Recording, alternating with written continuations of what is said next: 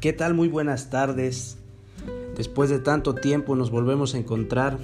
La última vez que subí un podcast fue el 6 de febrero del 2021. Tenía mucho tiempo que no había vuelto a subir un podcast debido a la inmensa cantidad de materias, de tareas, de trabajo, al realizar mi servicio social. Es de tiempo completo y eso hizo que pues me fuera olvidando de subir podcast.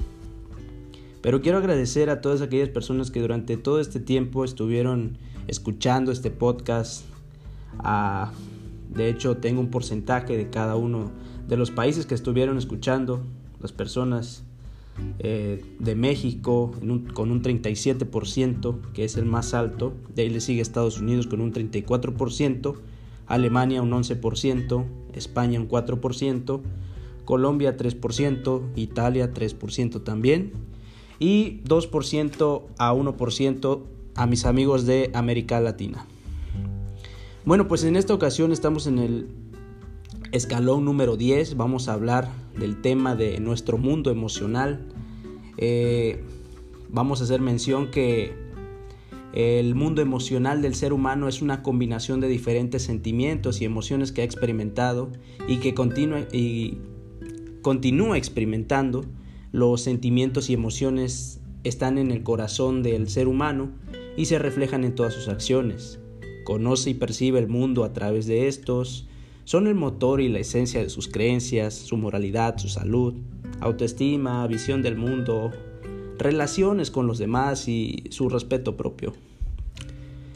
Muy a menudo las personas no se dan cuenta de la diferencia entre sentimientos y emociones.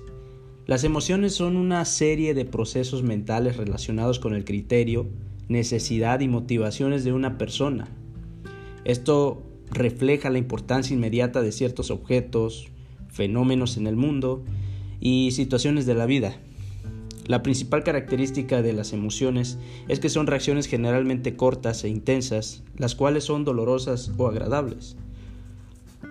Los sentimientos, en cambio, son relativamente estables y más o menos una actitud emocional consciente hacia ciertos objetos, fenómenos y situaciones de la vida. Esta actitud puede manifestarse en forma de estado mental estable, Comparado con las emociones, los sentimientos son algo más complejos. Eh, como puede ser eh, enamorarse, lo cual implica una mezcla de experiencias emocionales como alegría, furia, tristeza o sufrimiento. Lo que las personas hacen es tener fe en sus sentimientos y emociones, porque así pueden distinguir entre lo bueno y lo malo, pero también puede inspirar a hacer el mal. Hablemos ahora del miedo a mostrar nuestros sentimientos. Se preguntarán por qué el miedo a mostrar tus sentimientos hace que tengas una baja autoestima. Bueno, digamos que tu mundo emocional puede ser estable o no. Un refugio o un infierno, a menudo la experiencia de un dolor emocional puede empujarte a hacerte a encerrarte en ti mismo a volverte indiferente al resto del mundo e incluso volverte agresivo a veces. Y esto principalmente por miedo a mostrar tus sentimientos y emociones. Este miedo probablemente te hará sentir una constante tensión, la cual podrás descargar sobre alguien de forma accidental.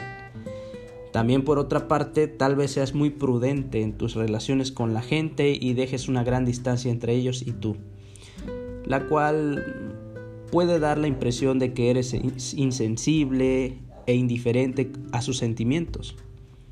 Este miedo ciertamente te hace sentir muy inseguro en tu conducta, en tu relación con el resto y en tu actitud contigo mismo. Y como ya sabes, la inseguridad es una de las principales características de la baja autoestima. Así es como el miedo a mostrar tus sentimientos mantiene la autoestima baja esto seguirá así hasta que lo superes y vivas en armonía contigo mismo y tus sentimientos y emociones. Entonces, mm, se preguntarán cómo superar el miedo a mostrar tus sentimientos y emociones? Bueno, pues superar cualquier miedo se relaciona directamente con tomar riesgos. Si temes a las alturas, tendrás que mirar por un abismo. Si, si temes mostrar tus sentimientos, deberás tomar el riesgo a que te hieran, de ley. Ya que el miedo que tienes no es a mostrar tus sentimientos, sino a que te hagan daño. Niéguemelo. Número 1. El daño emocional puede hacerte más fuerte. Muchos sucesos negativos de la vida pueden herirte emocionalmente, pero ¿significa esto que debes dejar que esos sucesos te dominen? ¿O no es mejor tomar ese daño como un paso para fortalecer tu mente y tu persona? En mi opinión, el daño emocional puede ayudarte a ver qué cambios puedes hacer en tu vida actual y empezar a definir un camino a seguir. Parece difícil de conseguir, pero es mejor creer que tienes el poder de superar el dolor y esto cambiará tu forma de ver las circunstancias y te hará una persona más fuerte. Mantener como punto número dos, podemos decir que mantener guardados tus sentimientos y emociones pueden irte más que si los muestras. Quizás hayas escuchado hablar de gente que sufre de ansiedad, depresión, psicosis, neurosis o distintos tipos de desórdenes afectivos. ¿Sabes qué tienen en común estas personas? Que en general han estado guardando sus emociones y sobrecargado su mente con pensamientos dañinos. Cuando tienes miedo de mostrar tus sentimientos y emociones, sobrecargas tu mente con una tensión innecesaria. Te asaltan dudas y cuidas constantemente lo que haces y lo que dices. Si te guardas todos tus sentimientos positivos o negativos, es casi seguro que te harás daño a ti o a los que te rodean. Así que para que puedas llevar una vida saludable, será mejor que no mantengas tus emociones y sentimientos dentro de ti. Como punto número 3 te voy a decir que mm, el miedo ataca por dentro, así que deténlo. El miedo no es tu amigo, solo nubla tu mente y te lleva a hacer cosas que no son normales y que además te hacen daño. El miedo a mostrar tus sentimientos impide comunicación con la gente. Y lo peor es que incluso tengas miedo de que tus propios sentimientos perjudiquen tu mente por miedo a perder oportunidades. Y que un día quieras volver en el tiempo para arreglarlo. Pero pues tú y yo sabemos que eso ya no será posible. Eliminar el miedo toma tiempo. Por eso es mejor empezar hoy. Te sugiero que busques en tu interior la fuerza y la estabilidad para oponerte al miedo. Tómate un tiempo para reflexionar, disfruta haciendo algo que te relaje, como pasear, ir en barco, acampar en el monte. Y durante un momento tranquilo ponte a pensar cuál es el motivo por el cual tiendes a destruir tu mundo interior y tus relaciones con los demás. Piensa mucho en eso. Y como punto número 4, te voy a decir que no le tengas miedo al miedo. El miedo es una emoción negativa que puede reinar en tu vida y llevarte a lugares siniestros y desagradables. Y estoy seguro de que no quieres pasar el resto de tu vida teniendo miedo. Cuando tomes temes mostrar tus sentimientos y emociones, es porque seguro imaginas que te herirán, pero ¿por qué no pensar que tus sentimientos dañados serán reemplazados por unos nuevos y positivos? Imagina que eliminas la negatividad innecesaria y que haces espacio para lo positivo en tu mente. Una vez elimines el miedo, te darás cada vez más cuenta de que en el mundo hay muchas emociones positivas y situaciones maravillosas que te puedes perder por el miedo. Te voy a dar unos consejos prácticos para que los tomes en cuenta. Y consejo número uno, debes tener coraje porque te brindará energía emocional positiva. Para superar el miedo a mostrarte cómo eres, necesitas coraje. Coraje es decidir que quieres eliminar el miedo y ser emocionalmente libre. Y solo puedes ayudarte tú. Nadie puede vencer el miedo por ti. Por eso, toma una decisión en la que el miedo interfiere en tu vida. No le des mucha importancia a lo que pueda suceder. Relaja tu mente y solo disfruta de cada momento y relacionate con los demás. Con valor y coraje puedes enfrentarte directamente al miedo y vencerlo. Cuando enfrentas una situación con valentía, obtienes una gran recompensa, la autoconfianza, señores. Lo que te brinda una energía muy positiva que te ayuda a incrementar tu inseguridad. Y bueno, consejo número dos, siempre mírate como un ganador, no como una víctima. Digamos que cuando te hieren, ¿en qué piensas? Oh, pobre de mí, nunca podré superarlo, nunca volveré a enamorarme o algo así, ¿verdad? Bueno, ahora busquemos pensamientos objetivos para reemplazarlos. Mm, vamos a poner un ejemplo. La, las heridas son el camino a la sabiduría. Eh, el típico que he escuchado, él o ella se lo pierde. Mm, tengo el poder de arreglar mi corazón. La belleza, armonía y estabilidad volverán a mi vida. Si te ves como una víctima, es que tienes una actitud compasiva contigo mismo y sientes lástima por ti. Y así el resto también siente compasión por ti y esta actitud solo te brindará experiencias negativas. A medida que pierdes la oportunidad de conocerte a ti mismo, de construir una confianza indestructible en ti y de afrontar el mundo con seguridad.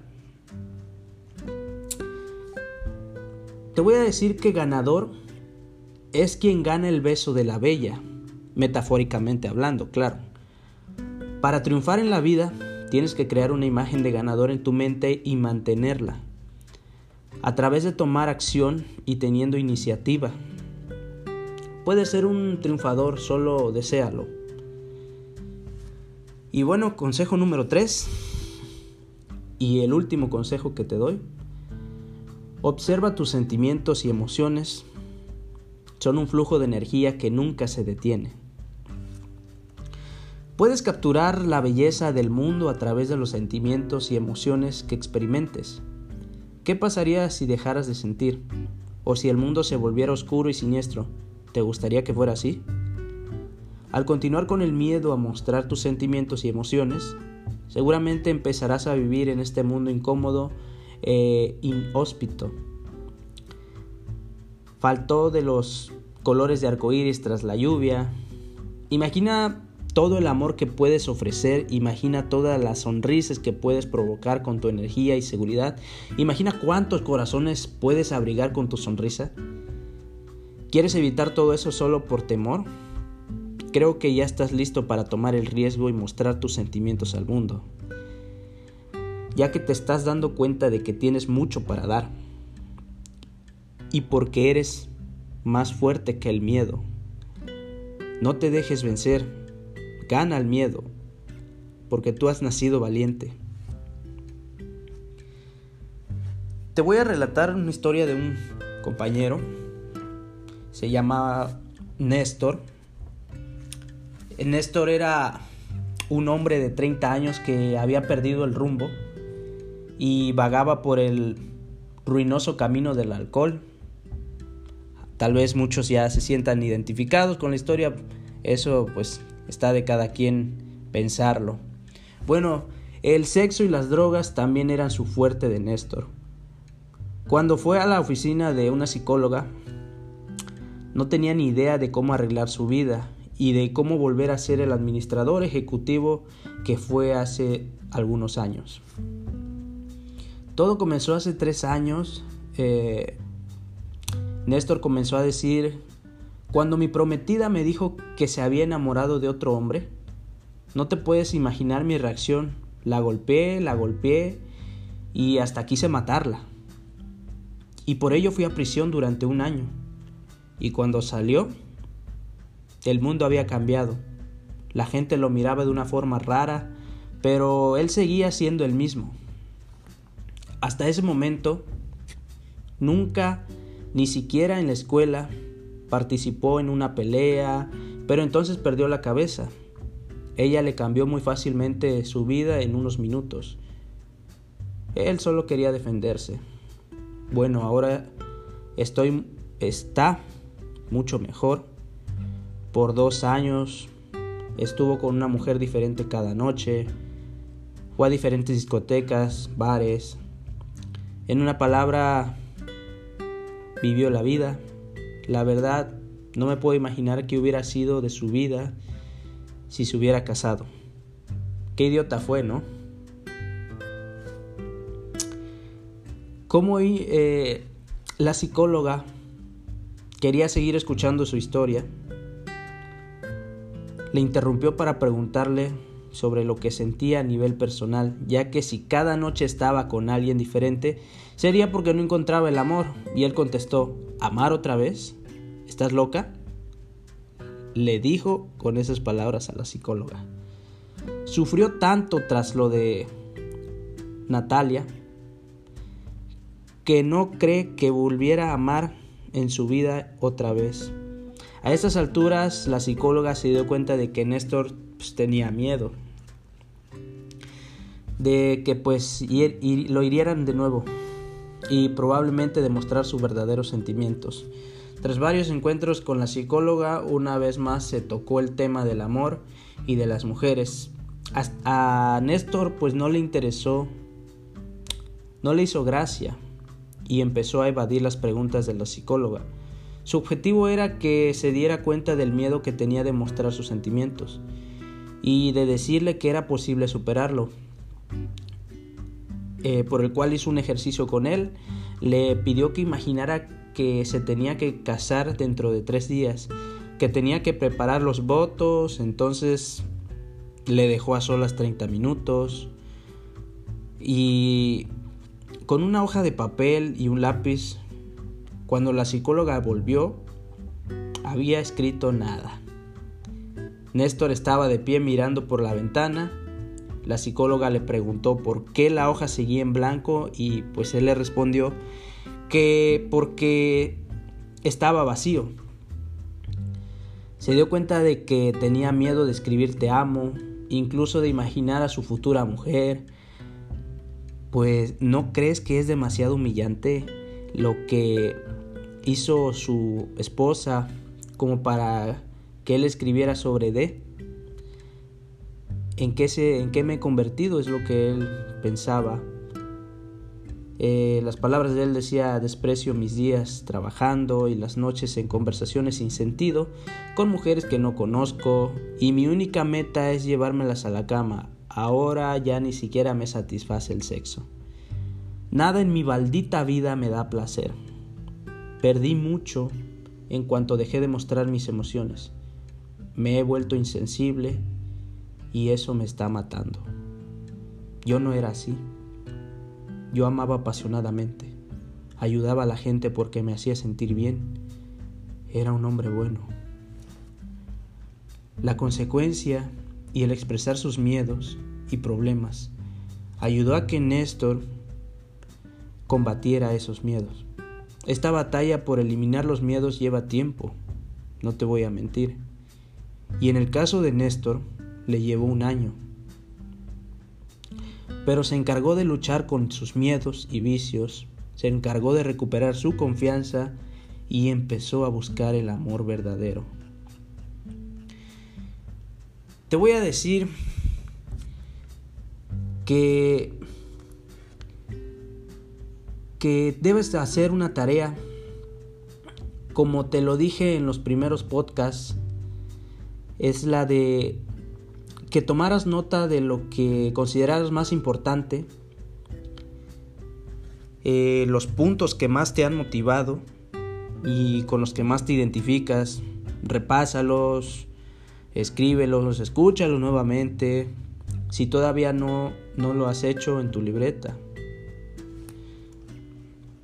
Mira, te voy a dar este, tres consejos. En tu libreta ve anotando los puntos que te sirven a ti personalmente, como pueden ser los pasos de la sección del cómo o la del consejos prácticos. Como ya dije en la primera parte, me parece que en los principios de los podcasts, ve anotando en tu libreta especial frases, acciones a realizar, ejercicios que se plantean o ideas que te surjan de esos puntos. Pero solo apúntalos porque porque crees o sabes que puedes realizarlos y porque sabes que te van a ayudar. Y dos, ahora el paso más importante, durante toda la semana, exactamente siete días, proponte seriamente realizar al menos una tercera parte de las acciones, ejercicios o ideas que te han surgido y has apuntado en tu libreta. Proponte tomar acción en lo que sabes que te va a ayudar a superar ese miedo o problema específico con el que, el que te sientes identificado que estás pasando. Número 3. Ah, durante esta semana debajo de los ejercicios, eh, acciones o ideas que te describiste, apunta cada triunfo personal que hayas obtenido en relación con lo escrito. Cada sensación de libreta que sentiste, cada acción que tomaste que te hizo sentir bien. Apunta, por ejemplo, un logro que tuviste con una relación. Algo que dijiste o pensaste que te hizo mejorar tu situación, algo que hiciste para superar tu miedo escénico, etcétera, lo que sea que te, que te hizo bien. 4. Mm, así, mm, poco a poco y practicando, claro, decidiendo tú lo que, lo que te va a servir y lo que no, irás superando cada obstáculo y cualquier otro que te pueda seguir surgiendo. Lo importante es que vas a creer en ti mismo es lo que debes recordar siempre. Sabes que cualquier miedo, por profundo y difícil que pueda ser, lo puedes superar porque tú estás de tu lado.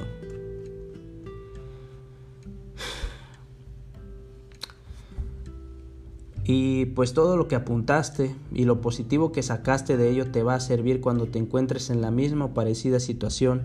Sigue practicando, apuntando todos tus logros y repasando tus apuntes para reforzar lo aprendido y no olvidarlo. Recuerda mucho que lo vas a lograr.